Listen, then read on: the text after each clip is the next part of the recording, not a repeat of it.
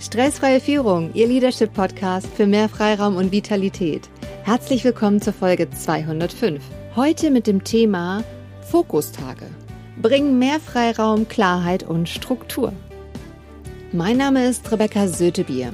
Sie nehmen als Ergebnis aus dem Podcast mit, dass ich Ihnen Impulse gebe, um in der Arbeitswelt und im Alltag weiter mehr Selbstbestimmtheit zu gewinnen. Die Probleme und Herausforderungen gehen Sie mit einem ganz neuen Grundvertrauen in die eigenen Fähigkeiten an und würzen diese mit der nötigen Portion Humor. Was sagen andere über den Podcast Stressfreie Führung? Prädikat besonders wertvoll. Fünf Sterne.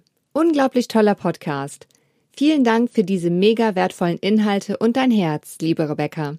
Freue mich auf weitere Folgen. Liebe Grüße, Marie. Vielen Dank, liebe Marie Rapp, für diese tolle Bewertung. Liebe Hörer, lassen Sie uns mit dem Impuls starten.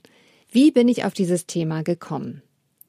Die Geschäftsführung, der Führungskreis sowie die Mitarbeiter eines Unternehmens, die ich im Change-Prozess begleite, haben die Herausforderung, von einem Meeting ins andere zu hetzen.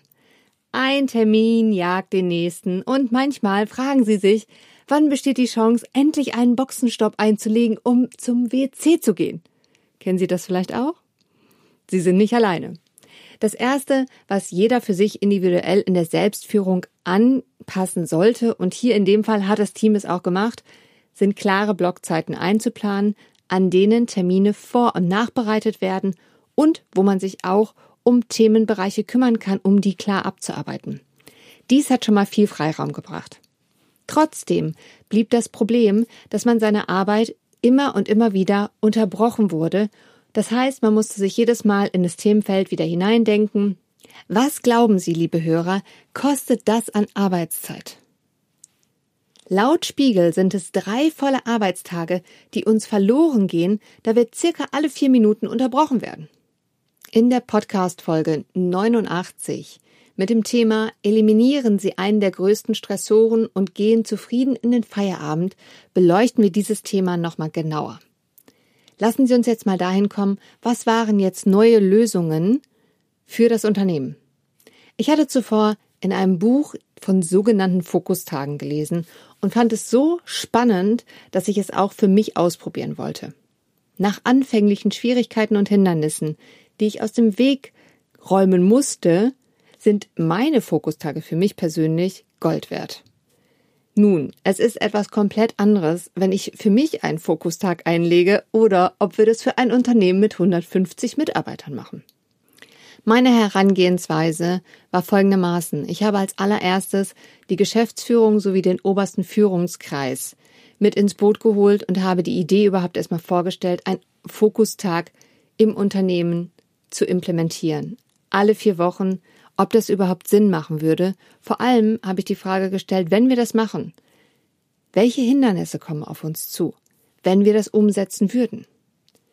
Fokustag bedeutet übrigens, an diesem Tag arbeitet jeder an seinen Projekten oder Aufgaben, die entweder liegen geblieben sind oder die definitiv neu mit ins Unternehmen kommen müssen. Manchmal hat man ja eine Idee und keine Zeit, das umzusetzen. Das bedeutet aber auch, an diesem Tag geht niemand ans Telefon, noch werden E-Mails beantwortet, noch gibt es an diesem Tag Meetings. Wie Sie sich jetzt schon denken können, die Liste der Hindernisse war lang und wir erarbeiteten für jeden Punkt Strategien und Lösungen, um selbst eine Idee davon zu bekommen, ob es machbar wäre. Nachdem das Jahr kam, haben wir die nächste Führungsebene und Mitarbeiter in unsere Idee mit einbezogen und sie nach ihrer Meinung gefragt. Denn was übersehen wir? Wäre es eine Option, überhaupt so einen Fokustag alle vier Wochen einzuführen? Welche Hindernisse sind da noch? Was waren Lösungen? Wir starteten ein Pilotprojekt und nach drei Fokustagen wollten wir entscheiden, ob es weitergeführt wird oder nicht. Nun, acht Monate sind vergangen und Fokustage sind ein fester Bestandteil des Unternehmens geworden.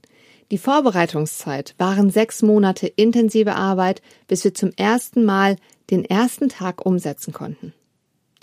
Warum sind Fokustage wertvoll? Es werden Dinge, die wichtig sind, von Anfang bis Ende erledigt. Das zahlt auf den Unternehmenserfolg sowie auf die innere Zufriedenheit von Mitarbeitern und des Führungskreises ein. Was ist zusätzlich zu beachten? Es ist immer unsere Verantwortung, uns Freiräume zu schaffen, durch eine gute Selbstführung und durch Teamabsprachen. Was nicht geht, ist, per se die Aufgaben immer und immer wieder aufzuschieben bis zum Fokustag. Lassen Sie mich diese Folge zusammenfassen und ein Fazit ziehen.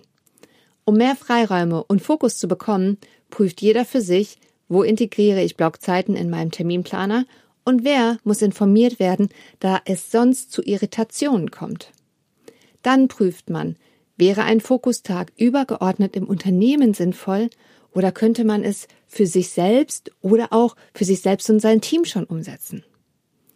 Welche Hindernisse kommen auf Sie zu? Finden Sie Lösungen dafür, nehmen Sie sich Zeit, das zu durchdenken. Wenn Sie alleine nicht weiterkommen, finden Sie bitte den richtigen Sparringspartner, mit dem Sie in Austausch gehen können. Vielen Dank, dass Sie heute wieder dabei waren.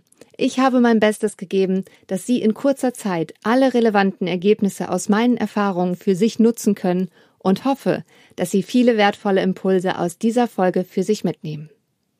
Empfehlen Sie meinen Podcast gerne weiter und schreiben Sie mir eine Bewertung auf Apple iTunes, Google oder Proven Expert.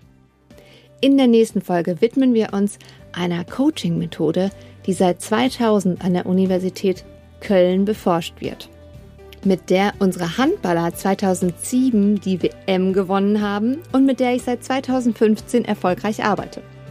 Bleiben Sie am Ball, Ihre Rebecca Sötebier.